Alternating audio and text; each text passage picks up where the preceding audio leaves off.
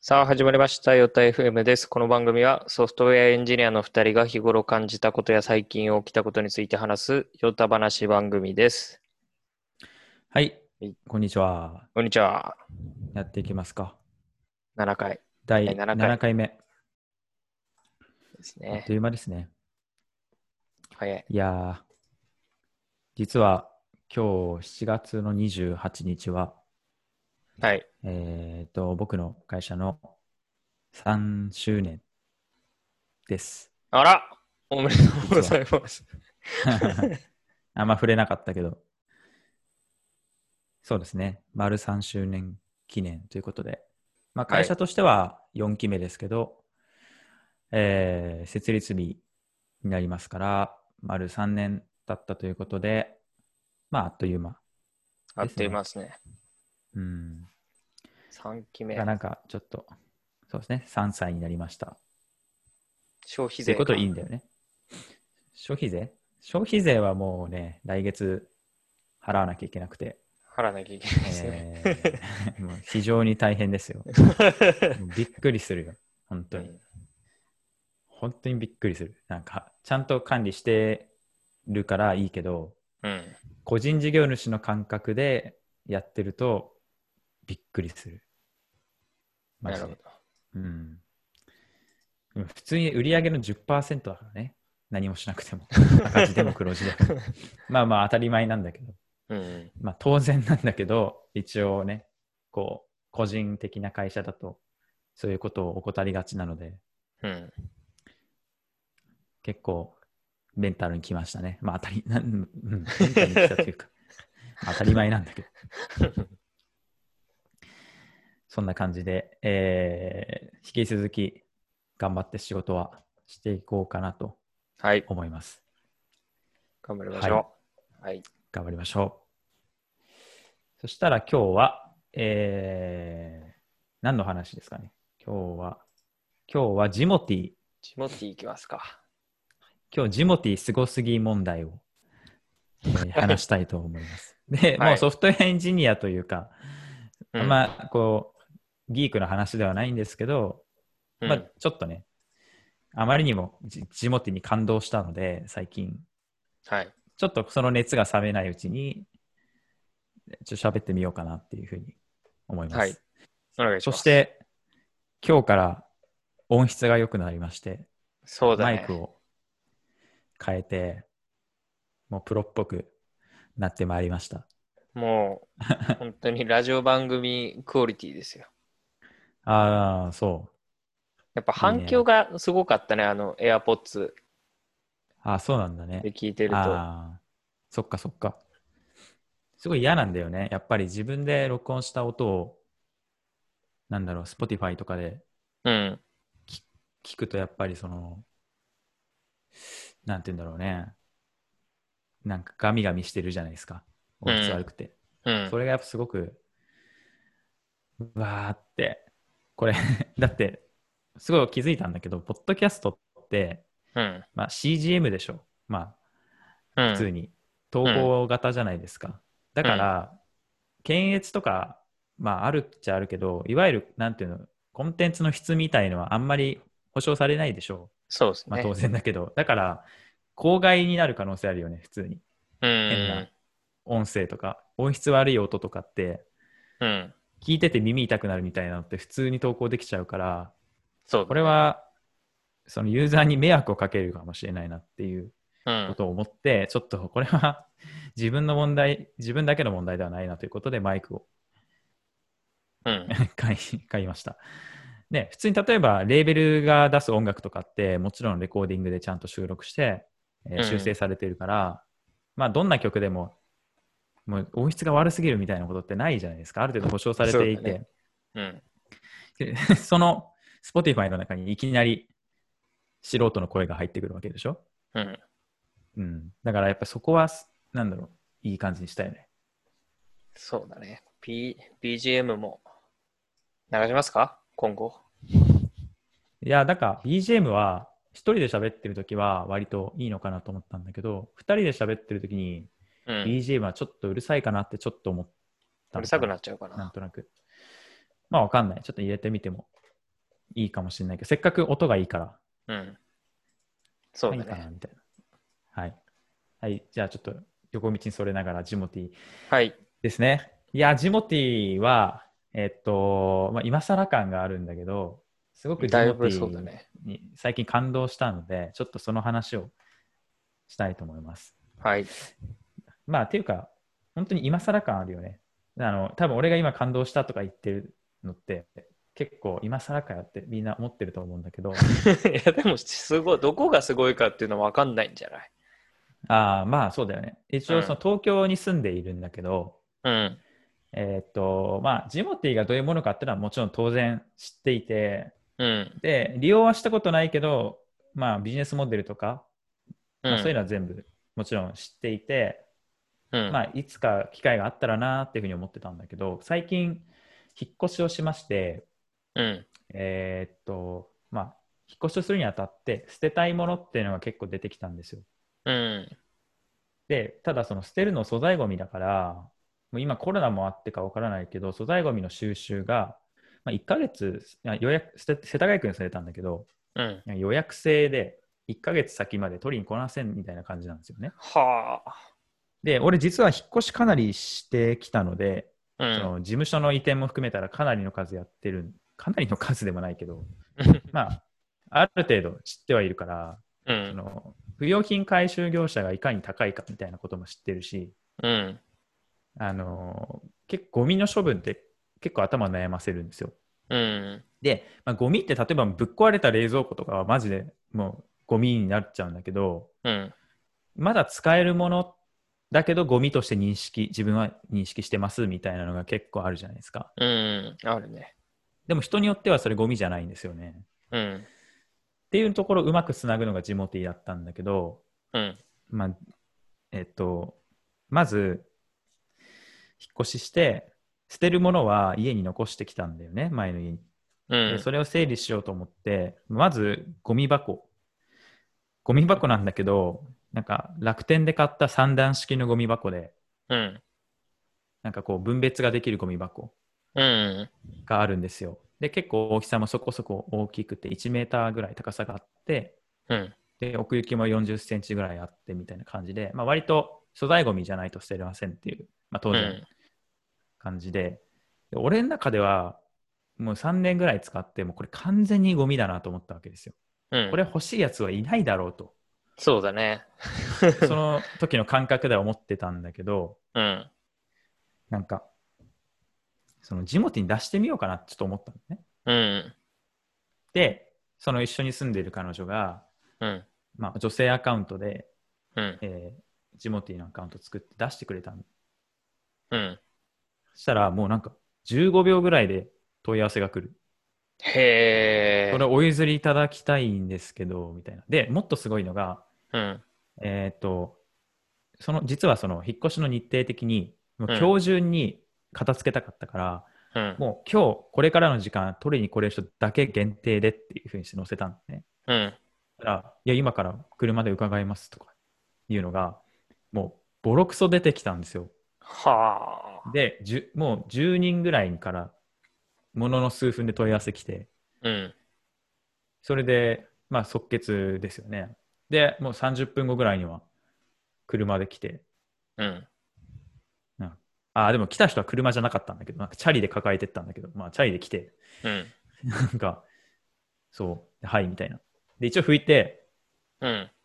まあ、確かに拭けばなんか、なんとなく綺麗なんだよね。うん。うん、だから、ああ、これ欲しいやついるんだってことにすごく気づいて、すごいびっくりしたんだけど、うん。ちょっとそっから調子乗るわけですよ。うん。もゴミう、箱でいけたから。ゴミ箱いけたんよ。これ、もっといけんじゃないかってなっちゃって、うん。で、えーっと、ラグ2メーターかける2メーターぐらいのちょっと大きめのラグがあって、もう2年ぐらい使って、もうなんかへたれまくって、うん。結構こうペラッペラになっちゃったラグがあるんですよ。うん。けど別に使えなくはないな、みたいな。うん。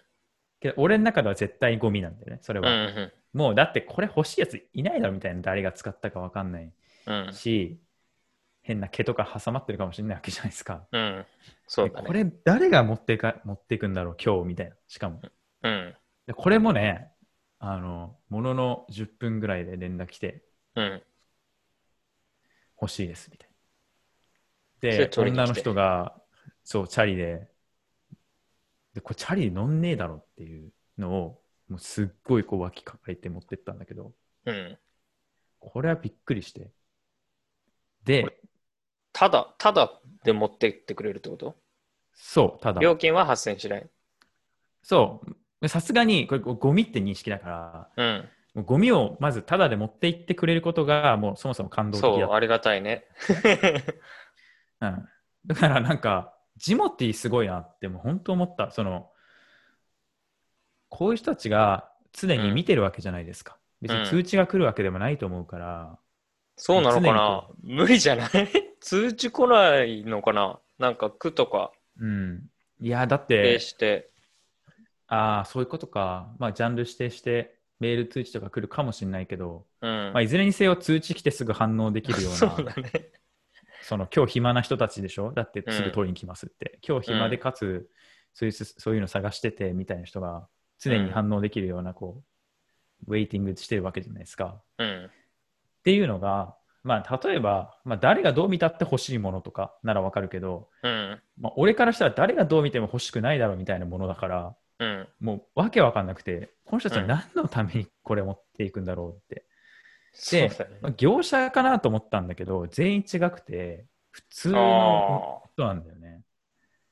だから、なんか、いや、子供育ててって、今ちょっと引っ越して、家具どうしようかなとかって感じなんですよ、みたいな、ちょっと雑談すると、ええマジですかみたいな、とかあって。で、その日、ちょっと最終的に、めちゃくちゃ調子こいた結果、ー次ね、なんと、もう、布団をね、あーもうわかる。布うん団、敷布団、掛け布団のセット。うんもう俺が、かなりもう、む太古から使ったやつですよ。 うん。だからもう、正直、これはもう絶対に誰も欲しくないって。うん。もう絶対いないからっていう、ただちょっとギャグも含め、ギャグじゃないけど、なんかないかなって、したら、これもね、ひ引き取りに来たりしてたんですよ。えー。今日中やで。ばいよね。うん。だから俺はもうなんかり全く理解できなくて、うんたまにあるんだよ、こういう現象。この全く理解できない現象が起きてるとき、すっごくあの悔しくなるんだけど、うん。 VTuber あもういつ、ま、考えても考えても理解できないな。あ。うん。調べても全然理解できない。この人たちはなんなんでこんな布団持っていくのって、使うのって。洗って使うのかなと思って、布団だよ洗って使うんでしょでも多分。え使いたい人がさ、いや、俺は3年とか俺は分からない方ですよ。ねねこれ誰に聞いてもわかんないですよ。うん。うん、だから、いや、すごく、その、まあ、貧困でね、うん。まあ、そういうもの一つでも欲しいんですっていうのはわかるけど、そうじゃないっぽいんだよな、どうやら。うん。なんか普通に AirPods とかつけてうん。くるから、結構まあまあなんか、そんな感じもしないんだよ。だから、なんていうのかな。その、多分普通に、そういうの全く抵抗ない人が、うん。あ布団買うのなんかめんどくさいから、まあ、誰かにもらおうかなみたいな、うんそういう人がやっぱ一定数いるってことで、うん。これはね、びっくりしたね。いやーもう、ジモティすげえなーって、一言で。こ思れいまし。ちょって俺もやってみたくなったな。うん、これね、もうあれね、あの、本当に素材ゴミでもう使えないものとかなら別だけど、うん。なんか一応使えるものは誰かが欲しいんだよ。うん。誰か欲しいやつが世の中にいて、で、意外とそれが結構いるんだよね。うん。ですぐ出てくる。これはすごいと思いました。もうね、びっくり。もうこんな話、中身ないんだけど。で、まあ、ジモティのビジネスモデルっていうのは、うえん。ー広告収入なんですよね。のみ。これは。そうん。う。えーユーザー課金一応ちょっとあるらしいんだ。まあ、うんなんかき、だけどほとんど課金してないんですよ。メルカリと違って、えーっと、決済とかは握ってないので、うん手。数料とかは入ってこないから、うん。ユーザーにとってもすごく便利じゃないですか。そうだね。で、その分責任取んなくていいんだよね。ただの掲示板だから、うまあ、おん。客さんの間で何かあっても、ジモティーは正直関係ないですっていうスタンスを貫けるし、うんまあ、これを決済握ったりとか、在庫を一旦受け取りますみたいなことしてると、うん。まあ、サポートしないとちょっとどうなのとか、手数料徴収してるうちそはうだね、うん。まあ、そうなるんだけど、手数料一切徴収してないし、そのトランザクションに一切介入してないから、うん。えーもうアドセンス収入ですよね。うん。で、ちょっと調べた感じだと、えーっと、そん売上が直近の決算で12億、まはあ、上場企業、上場したんだよね、今年。あ。うん。あ、今年うん、今年確か上場うん。だ。上場したのは確か2月ぐらいかな。に上場して、えーまあ、綺麗なこう J カーブ、J カーブっていうか、綺麗なこう右肩上がりの成長をしていて、って言っても、うんと、確か、えージモティは2010そうだね、2011年にできた会社で、うん。なんか VC が立ち上げた会社なんだよね、これ珍しく。うーん。起業家が起業しましたってよりは、多分これは VC が VC マネーを最初からこう持ってしてうん。立ち上げた、まあ、そういうこうちょっと、うん、ベンチャーキャピタル初っていうへ会え。社、あの IVP、インフィニティベンチャーズパートナーズねうん。っていう感じで、で今はオプトホールディングスが、えーヒット株主みたいなんだけど、うん。まあ、いずれにせよ、結構粘って粘ってだよね。2011年から上場したのが2020年だから、9年間、このモデルをやってきたということで、うん。まあ、割とやっぱり最初からすごかったわけではないと思うよね。やっぱり最初はやっぱりこういうのって、鶏卵の問題だったりとか、うん。えープラあのね、マーケティング、マーケット、マーケットプレイスっていうのは割と、なんだろう、時間かかるじゃないですか。うん。うん、だから結構なんかすごいなっていうのあるしなんか PV で言うと、うん。えー月間5.6億 PV 平均はあで今、うん。で売上が12億ってことは月賞1億じゃないですかっうん。てことは PV 単価では出すと0.17円ぐらい18円ぐらいかなだからうん 1PV0.18 円ってことでかなりねこれ実は低いんですよねうん。ただその PV って言ってもその例えば、えーゲームウィズって同じく上場してるゲームメディアの会社があって、うん。まあ、そこの PV 単価が大体1円とかっていうまあわかんないけど確かそんくらいだった気がするんだけどうん。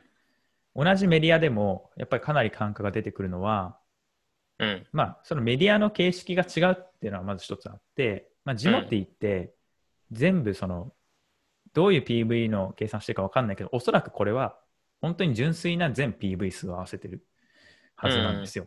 うん。ってことはやり取り画面の、まあ、やり取り画面画面っていうのがあるわけですよねジモティにも、メルカリみたいに。そこで、えーリロードしたりとか、まあ、リフレッシュしたりとかするのも PV に入るうしん。ああ、なるほど。そうそうそう。だから、サイト内検索も含めて全部 PV に入るじゃないですか。うん。ページビューとして。うんっ。ていうのがもし入ってるんであれば、まあ、純粋な、ご一緒できてよかったです。あ、シリが喋った。 そう。そうね、純粋な、こう、えークリエーションメディアとかうん。の PV とはちょっと性質が異なるよね。うん。うん。じゃあだから多分もっと単価は PV 単価が上が、上がるというか、純粋なので見たら上がってるはず。単価をそうね。おそらく。まあ、ただ PV 単価とは言っても、もうちょっと上げられるはずかもしれないし、うん。まあ、多分それが成長戦略に入っているがゆえに、うん IP をしているのかなっていう印象ではありますね。なんか最初からテレビ CM とかうんバンバン打ってたよね。ああ、そうだね。ま知ってるもんね。俺あ、ジもモティは、使ったことはないけど。テレビ CM ってすごくて、やっぱジモティって、まうあ、ん実はこれ、あの、東京、当然すごいんだけど、うん。地方がすごいんだよね、多分、地元ってうん。なんか、東京とか、まあ、札幌もそうだけど、メルカリ主流じゃないですか。うん。そうだね。だから、なんか、だけど、地方行くと、ジモティの方が、賑わってたりするらしいですよ。なるほど。まあ、し知人から聞いた話だと。うん。うんやっぱりなんて言うんだろうね、地元文化があるから、うん。郵送とかしなくてもすぐ送れるよっていう方が、まあ、その、レガシーがゆえの、うん。あのなんて言うんだろう、ハードルの低さがあったりとかうん。するのかなっていうふうに思います掲示ね。板そう、で、これ売上構成見ると、売上元っていうか、どこの会社から売り上げてるのかって見ると、うん。これ面白くて、なんか、Google からだいたい30%ぐらい売り上げてて、うん。まあ、アドセンスだよね。で、うんもう30%は、まあ、スーパーシップなんですよ。うでん。スーパーシップっていうのは、まあもう本当、うちも、う うちの売り上げの半分ぐらいはスーパーシップですね。えまーあ、本当にあれですよ、広告って感じなんですね。うん。いやいやいやいや。すごいよね、でも。 Google よりも大きくなるんだ。まあ、Google、そうだね。Google、まあ案件とか、アドネットワークの案件とか、う全然ん。 Google より単価高い案件とか、うん。まあ、なくはないし、うん。普通に在庫の数じゃないかな。まあ、そのうん広告にも在庫ってあるんだよね。うん。うん。やっぱり、その出稿料っていうのがそれぞれあるから、うん。めちゃくちゃ PV が多いと全部 Google のそのインプレッション広告で出せないとかっていうのは当然あるし、うん。だからそういうのを全部組み合わせるんで、いろんなアドネットワークをうん。こう組み合わせて、えー最適なものをこう出していく。まあ、もっと言うと、まあ、RTV っていうリアルタイムビーティング、うん。リアルタイム入札で、えー最適化していったりとかうん。するんだよね。まあ、そこそうらいうの辺はを持ってくやってくれるのうんと、スーパーシップがえーうんうん、そうそうそう。スーパーシップは、まあ、スーパーシップって会社は実はホールディングスですごくいろんな会事業があるから、まあ、その中に、えっと、アドジェネレーションっていう、えうっと、会社があって、まあ、簡単に言うと、SSP って呼ばれるようなうん。もので、えーまあ、簡単に言うとですね、アドネットワークっていうのは、うん。いろんな広告主の広告をこう配信してるネットワークになるんだけど、うんそ。のアドネットワークも世の中にたくさんあるんだよね。うん。何個も。で、そのアドネットワークをこう束ねて、うん。一番その瞬間、アクセスした瞬間、うえん。ー広告効果が期待できる。つまり、広告単価が高いっていうものを出すっていうのが SSP なんですよ。うん。そうそう、アドテクね。で、アドテクはちょっと最近市場としては、えーあんまり勢いがないんだけど、例えば、iOS14 から搭載される IDFA のオプトイン化っていうのがあって、うん。 IDFA ってわかるわかんない。 ?IDFA ってあの iOS のとか Android にもあるんだけど、うん。広告用のユーザー識別詞っていうのがあるああ、うん。なんか UUID みたいな、うん。 UDID みたいのがこう端末にはあるんだけど、うん。それの広告用みたいのが用意されていて、うん。そう、Identifier for Advita- Advertisers ですね。うん。えーまあ簡単に言うと広告用の、まあ、あなたはこういう識別詞ですみたいな。そうするとこう端末間じゃないや。端末間じゃないな。ウェブサイト間とかアプリ間でその ID っていうのを共有することによって、うん。えーユーザーを追跡できるじゃないですか、ある程度。うん。そうすると、こう、まあ、リターゲティングできたりとか。うまあん。リターゲティングっていうのは、まあえーもうすでに利用されてるユーザー、利用してるユーザーに対して、またその広告打ったりとか、ああ、アマゾンで検まあゆ索したものが Facebook で出てきたあ、りとか。そうそうそうそうそう、そうです、そうです、そうです。それは IDFA とかを使うんだけど、うん。ただこれ IDFA っていうのがやっぱりその便利なんだけど、プライバシー的には結構問題視されていて、うん。まあ、ぶっちゃけ気持ち悪いじゃないですか。なんかちょ気っ持ちと悪いねググってたことがいきなり Facebook で広告として出てきたら。うん。うん、だから、割とそのセキュリティ的に、プライバシー問題的にどうなのみたいのは、うん。えーまあ、主にヨーロッパを中心に問題になって、うんも。うヨーロッパとかでは、まあ、よくあるクッキーのさ、なんか出てくるんじゃん、許可出てくるね。しますか出みてたくるいなまあ、あようになったねれなんですけど、うん。まあ、あれやんなきゃいけなくなってるんですよ。つまりオプトインですね。ユーザーが求めるんだったらいい、使っていいけど、求めないんだったら使っちゃダメっていうのがあって、うん。で、ついに iOS14 から、その IDFA っていうのがオプトイン化されて、アプリで IDFA を取得するのに、うん。えーそのアプリごとにユーザーから許可をえ得なきゃいけなくなったんですね。プッシュ通知みたいに。うん。うん、そのせいで広告業界は大打撃を食らう可能性があって、そうだね。えーそう、ユーザー最適化ができなくなってしまうので、うん。もちろん広告単価は絶対に下がりますよね、それは。うん。うん、みんなに同じ広告見せることになってしまうから、それって。うん。まあそういうのがあって。まあ実は、なんか、えっ、と、まあなんて言ったっけな。フィンガープリントとかっていう方法があって、うん。あの、IDFA を使わなくても、うん。 IP アドレスとかユーザーエージェントとかかうらん。同一ユーザーであることを推定するみたいな方法があるんだよね。うーん。うん。まあよくブラウザで使われる技術なんだけど、 Google Analytics とかはそうなのかな GA とかね、あー、まあなんか、そうだね。デバイスクッキ間ーとかだけどね。うん超えても、たまに、あそうね同一ユーザーだと認識できるときがあるよね。あ、そうそうそうそうそう。まあ、そうかな。それそれだと思うけど、まあ、クッキーが使えてたりとかするんだけど、クッキーとかははもう分かりやすく制限かかったから、そのブラウザ的にも制限かかってきてるし、iOS は特に。うん。えーっと、あと、まあ、Chrome とかでも簡単にオプトアウトできるし、うん。うん。えー割とクッキー周りは、まあ、規制始まってきてるんだけど、うん。うん。まあ、一応推定の方法は残されてはいるから、そういうのを使っていく感じにはなるかなっていう。うん。で、いかにこの IDFA をユーザーに許可させるかみたいな施策が、今度、今後、そのプッシュ通知と同じように増えていく可能性はあるよね。うん。うん。これでもだから例え Google ばというか Android はなかなか対応したくなさそうだよね。広告の会社だし、Google が。ああ、そう だね。どうなんだろうね。まあ、こういうのって、Google は特にないんじゃないかな、今のところ。うん。 Android に。なんか、そうそう。例えば Twitter がやってる IDFA のオプトインの、なんか、やつが、ちょっと流れてきてて UI が。うん。なんかあなたに興味、あなたにとって興味のない広告が流れます。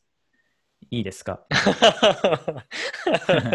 嫌ですって言いたくなるね。そう、普通それいいですって言わないじゃん。うそれん。うまいよね、めちゃくちゃ。うん。うん、なるほどねなんかいきなりそのあなたのその IDFA 収集していいですかとかって言ったら気持ち悪いから嫌だってい押したくなるんだけど、うん。プッシュ通知もそうじゃん。なんか、え、通知くんのだりーわっつってみんな通知許可しないじゃん。うん。うん、けどやっぱ言い方次第というか表現の仕方次第では全然そこって、えーある程度効果あるよね。うん。うん、全然違だからう。そこを最適化する、えーなんだ会社とかツールとかも今後出てくるんじゃないかなとうん。思います。もう全然ジモティーの話じゃなかったけど。で、そう、ジモティーの話に戻ると、うん。ジモティーなんかすごいんだけど、なんかソフトウェアエンジニアとして、ジモティー頑張れよみたいなのは結構あって、うん。まあやっぱりそのスマホアプリはすごくやっぱり使い勝手悪いうん。と思いますね。まあそのスマホアプリばっかり作ってるんで、ちょっとこだわりが強いのかもしれないんだけど、うん。やっぱりその、うん、な、多分すごくメモリ効率の悪いコーディングをしてるよね、これ。うん。スマホが発熱する。メモリ効率とか CPU 効率とか。まあ、そんな大したことはしてなさそうですが。うん、これ多分、なんでなんだろうか。これ、インアップ。ウェブビューを埋め込んでるんだね、途中で。うーん。ウェブビューを埋め込んでるんだけど、若干ネイティブビューも混ぜていてって感じか。うーん。うん、まあちょっと、問題はなさそうだけど、もうちょっと改善できるよねっていう感じは思いますね。うん。すごく。いやこういうの結構重要でしょ。やっぱり。そうだね。うん。結構そういうのすっごいうるさいからさ。うん。うん。だから最近フラッター製のアプリとか出てきて、うんフラッター自体はいいと思うんだけど、フラッターは、まあ、簡単に言うと UI、UI 部分のビューの部分のレンダリングは独自なんですよね。うん。うんつまり OS が用意してくれてる UI コンポーネントとかは使わず自分で描画してるんですよ、UI を。うっん。ていうことは、慣れ親しんでない UI が出てくる可能性がすごく高くて、うん。で、その挙動とかも結構そのフラッター側で作られたものだから、うん不。自然に感じるっていうことが結構あるっていう。うん。で、まあ、UI の原則は、UI デザインの原則はやっぱりその、慣れ親しんでるものが一番効果あるよね。うん。だからなんか、えー、フラッターって基本的にマレッテリアルデザインが多いので、うん。 iOS でフラッター線のアプリ触ると、やっぱりそのリップルって言って、ちょっとこう iOS、Android 特有の機能だけど、うん。雫みたいにタップした部分がボヨーンってうん伸。びたりするエフェクトがあったりとか、まあ、あれとか iOS では全然ないじゃないですか。うん。だからちょっと不自然に感じたりとか。もう基本的には細かいけど、あの、うん iOS だったら、下タブの UI が多いと思うけど、うんそれも上だったりするの。いや、プラタでえっとね作るのは。それは大丈夫かな。えっそとこ、は実さすはがに大丈夫昔は、そう、昔ちょっと正確には覚えてないんだけど、Android のいつのバージョンまでだったか忘れたけど、まあまあ、ああいう Android って、いわゆるタブが上に来るっていうのが主流だったんだけど、うん。おそらく iOS の影響で下に来るようになってきたのかな、割うと。ん。うん、まあ今でも全然あるんですけど、そういうのは、あの用意されてるんですよ、あのタブのメニューって。うん。あのネイティブで、ネイティブの Android の UI コンポーネントに用意されていて、なんだったっけな、タブコントローラーみたいな、ちょっと忘れちゃったけど、Java、えっと、あるんですよね。うん。で、しかもそれってスワイプで切り替えられるんです、タブを。うん。うん。これはないか。iOS で、俺使ってるので見たことないかも。そう、iOS でさ、タブをスワイプで切り替えるのって全然ないじゃなないいですか。ね。うんそ。れは iOS に用意されてないんだよね、そういううん。ものは。うんもちろんその、まあ、コレクションビューとかさ、そういうのを駆使すれば一応できるんだけど、うん。できるってよりはそういうふうに、こう、なんだろう、UI として用意されているものではないか。スマニューとかが実装してるのは、まあ、当然独自じゃないですか。うん。うん、UI としては。うん。で、えっと iOS の場合は、えーそのタブごとにナビゲーションコントローラーっていうのがあって、うん。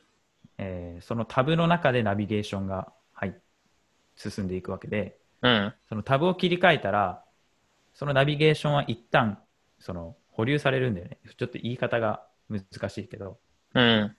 例えば Twitter とかでさ、タイムラインの画面からうん。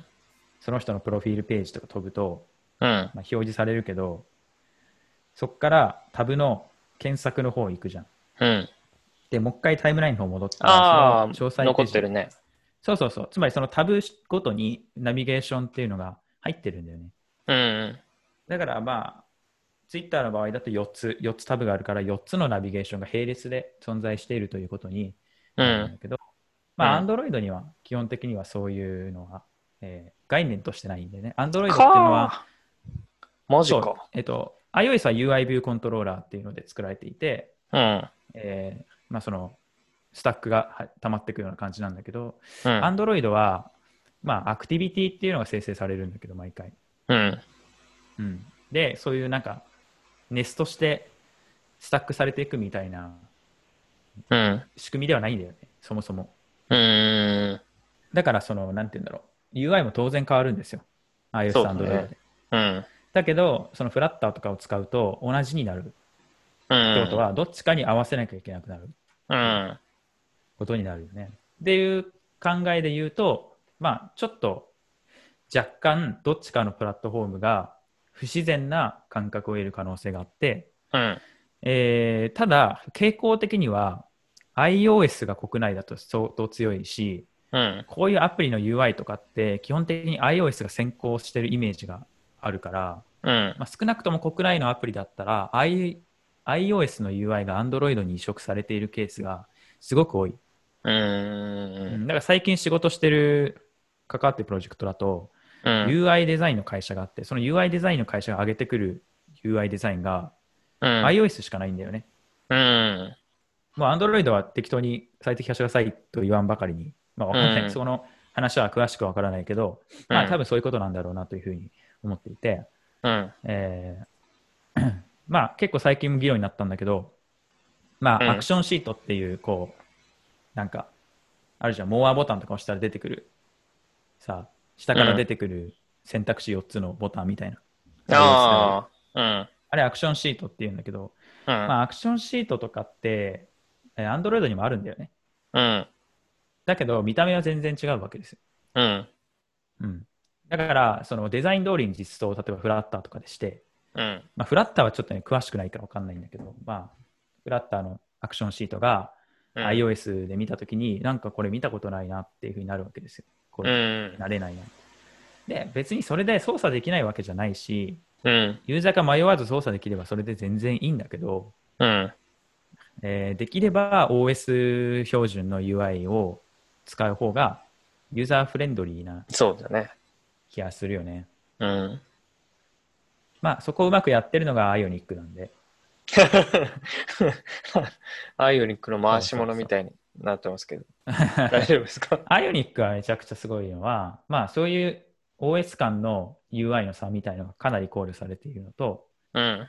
やっぱり何よりそれを実装する技術っていうのが結構割と簡単で、えー当然 Web なんでユーザーエージェントですぐ OS が判断できるし、うん CSS の切り替えとかで簡単にスタイルを変えることができるから、うん。えーそういう OS 間の、まあ、シングルソースコードなんだけど OS 間で見た目を変えたいみたいな S プラスクロスプラットフォームな開発においては、Web 技術はめちゃくちゃいいしそもそもレスポンシブ Web デザインとか言ってもともとクロスプラットフォームじゃないですかレスポンシブ Web デザインって、うん。クロスプラットフォームな、えー文化が Web には当然あるのでうん。ネイティブアプリでもそれはすごく生きるうん。ので Ionic はおすすめですはい。別に回し物じゃないけど。い や、もう一通りやっぱりそのエンジニアとして、えーうんネイティブのアプリもたくさん Swift、Java で書いてきたし、うん。今でも、えー Android は Java バリバリプロダクトありますけど、うん。やってきて、一通りやってきた中で、ほとんどのケースは Ionic でいいんじゃないかなというのが所感です。うん。うんただ難しいよね。えー、とそ全くその通り行くも行くいものと行かないものがある。うかん。ら、うんやっぱりすごい Facebook みたいに大量のフィードを表示したいみたいなうん。場合はいややっぱりドムに全部ぶち込むとスクロール項目だったりとかうん。するんだよね。まあそれはちょっと限界があるからまあネイティブでやった方がパフォーマンス良くなるとかは全然あるんだけど、うん。うんまあ、そこら辺のね技術選定みたいのがやっぱり肝だよね。うん。ジモティーの話ですけどね。そうだ っけそうだね。ジモティーはもう、ジモティーの話は、そうだね。そうでした。すごい、ジモティーはとにかくすごいということで。はい。 何でもこう、ちょっと実装の話に行ってしまうので、 いや、まあ、いいですね。あんま良くない。エンジニアポッドキャストだからいいんじゃないですか。うん。ただなんか気になるのはやっぱこういうジモティーとかが、うテん。クノロジーをどう利用してるのか、どこまで利用してるのかってすごい気になるよね。例えばこれだけ投稿がなんかね、えー、なん60万件ぐらいある年間で。うん。だからまあすごいコンテンツ量じゃないですか。そのうんコンテンツ量をこうどうやってユーザーにまんべんなく触れさせているのかっていう、まんべんなくというか、レコメンドだったりとか、そうだね。まあ、この辺は何かしらアルゴリズムがある可能性はあるよ。今、おすすめっていうタブがあって、バーって出てるんだけど、このおすすめの表示ロジックとは何だろうとか、すごいうん。その辺の最適化はめちゃくちゃしてそうだよね。うーん、ね、どうなんだろうね。ここら辺はかなり、まあメルカリは当然してると思うし、うん。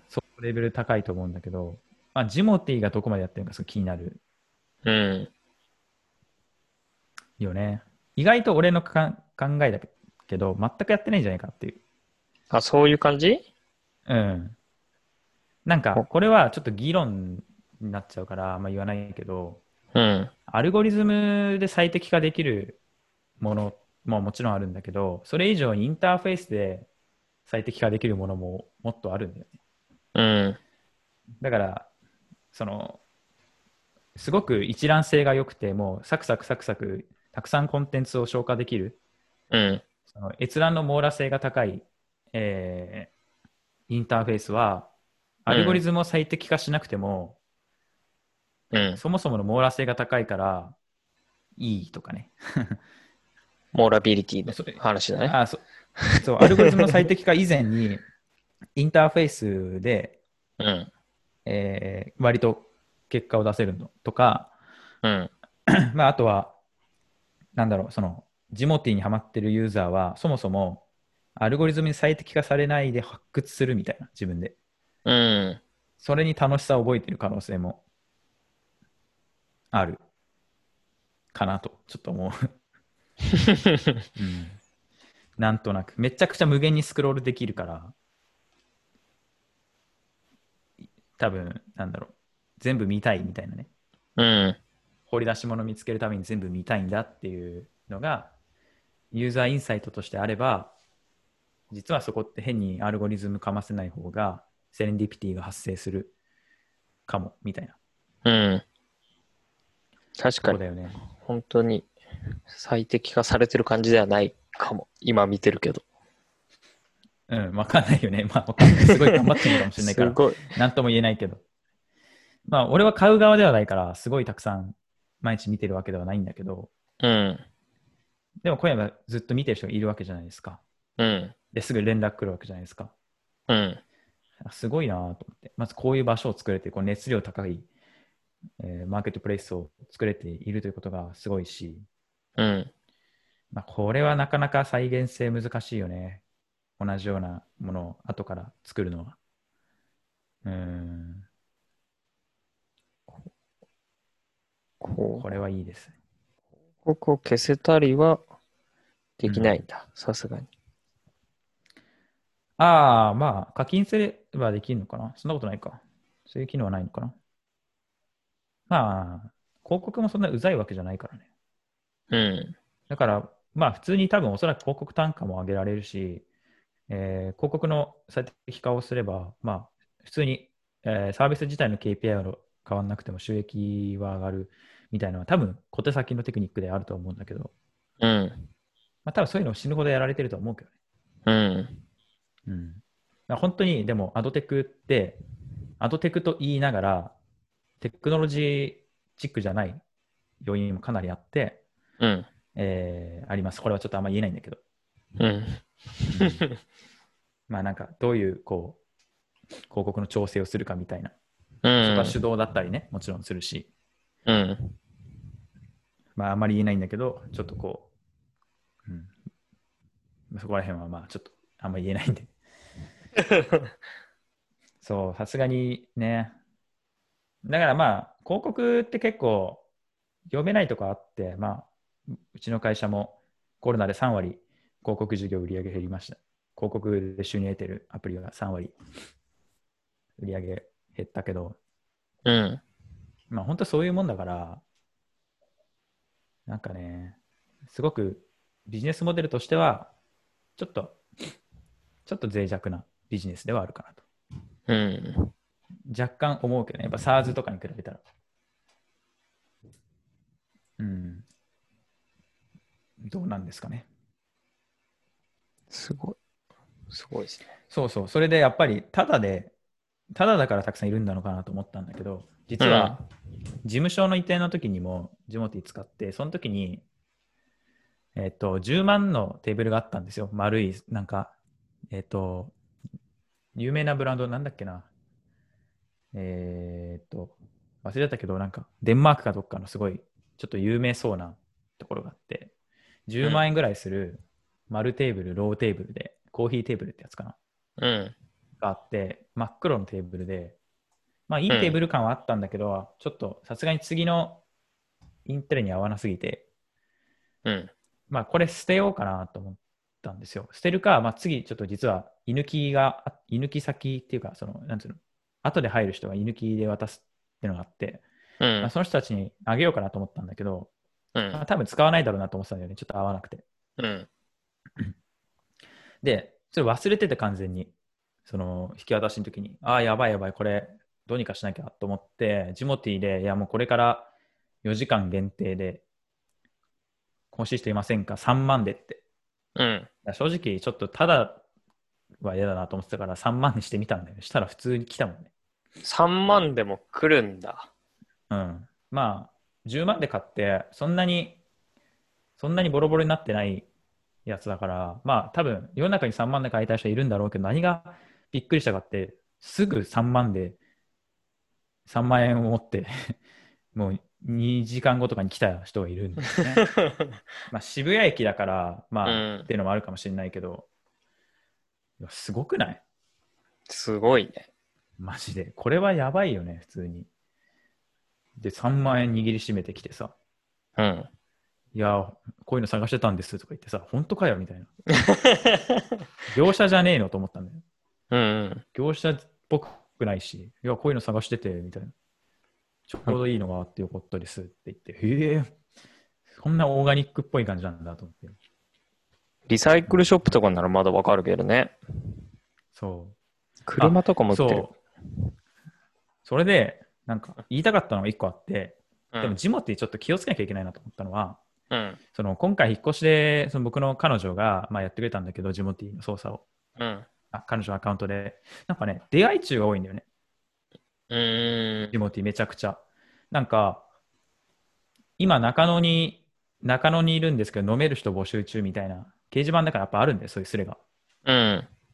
でさ、まあ、そこまではまだわかるよ。まあジモティで出会い求めてんのはなんかちょっとちげえけど、うん。まあ、まだなんとなくわかる。で、そしたらその、布団とかラグにさ、その同一人物から来るわけ、連絡が。うん。で、どっちもまとめてほしいんですけどって、来る、来たんですその男の人が。うん。で、あ最初はラッキーと思ってたんだけど、なんかちょっとなと思って、プロフィール見たら、もうそういう飲みましょう投稿ばっかして、今日もその2時間前とかに投稿したわけ。うん。こいつ絶対欲しくないだろうと、 ラグ。こいつ絶対出会い目的で布団とラグくださいって言ってるだろうって。だってうん2時間前に今から中野で飲める人とか言って言ってたやつが、うん。 2時間後にラグと布団欲しがるかっていう。絶対そんなわけないじゃん。飲み友募集みたいなのはありなのね。ジモティー的には。ああ、そういうなんかジャンルがあるでしょ。ジャンルはあるけ多ど分、そこで募集してた人がラグ欲しいですって言って。そうそうそう。来たわけで、いや最初ね、一瞬ね、いやこれどっちも持ってってくれたらラッキーだなと思ってさ、うん。いいんじゃないと思ったんだけど、ちょっとさすがに怖くてね、うん。気持ち悪いでしょ、だって。そうだね。でさ、断ったら断ったで、なんか、その、うわ、すごい欲しかった、どうしても欲しかったですわ、みたいなうん。感じだったらしいんだよね。まあ、ちょっうんと直接は見てないけど。うん。えうわーと思って。これは、怖いな、っていう。まあ、一応その、相手は女性だと思ってるというか、まあ、女性だからさ、うん。そのね、その、だから、うわ、女性、女性こういう風にして、こうやってなんか接触するわけじゃん、強制的に。うん。まあ、しかも手を出家したとりかバレちゃうかもしれないしね。そうそうそうそうそう、そういうこと。だから、うわ、ちょっと待てよと思って、こいつは怖えと思ったもんね。うん。うん。まあ、それか全部人生の行動はほとんどジモティーで決めてるっていう人かもしれないけどね。そう だね。うんジモいやジなモわけジないだろモティーが人生ですみたいな。ジモティーの社員でもないだろうな。そ れうんえー、いや、もいるうんこだちょっとね、やっぱりそういうのはあるね。うん。ちょっとその辺はお気をつけてって感じですね。そうだね。まあだから、あの最近トリクルってサービスが終了したけど、知ってるうんトリクル。わかんない。なんかほら、メルカリとかで売りたい商品があったら、家に取りに来てくれて、ああ全部その撮影とあっかた、ね出品とか。一瞬。ねえねえ、それさ、なんか最近終了しちゃったらしいんだけど、まうあ、ん使ったことはないんだけど、まあ、かなり反響がすごかったらしくて、やっぱりツイッター見ても、なんか終了して残念みたいな声が溢れてて、うん。あーすごい愛されてるサービスなんだなと思ったんだけど、うん。なんか、すごい需要は絶対あるなと思って、こういうジモティーで見てると、やっぱりこういう連絡取引、相手が怪しそうとかっていうことを、うん。えーやっていくっていうのって、まあまあ、大変だったりするから、うん。ね、まあ、ジモティーで適用できるかわかんないけど、そういう C2C のマーケットプレイスをで代行していくみたいなところは一定数ニーズあるかなっていううん。気はした。うん。そうだね。これはね、ただ相当大変、なんかブログ読んだんだけど、その、クローとした人の。なんか相当オペレーションかなんかが大変で、えーうん多分、おそらくエコノミクスがね、なかなか合わなかったんじゃないかなと、うん。うん。うん、感じだから、まあ、大手がこういうのやれば、多分、普通に、利益は出ないかもしれないけど、えーお客さんのプールを作れて、他のビジネス展開できるとか、うん。まあ、そういうのあると思うから、まあ、ブックオフとかや,、ね、やればいいんじゃないかと、俺めっちゃ思うけどね。うん。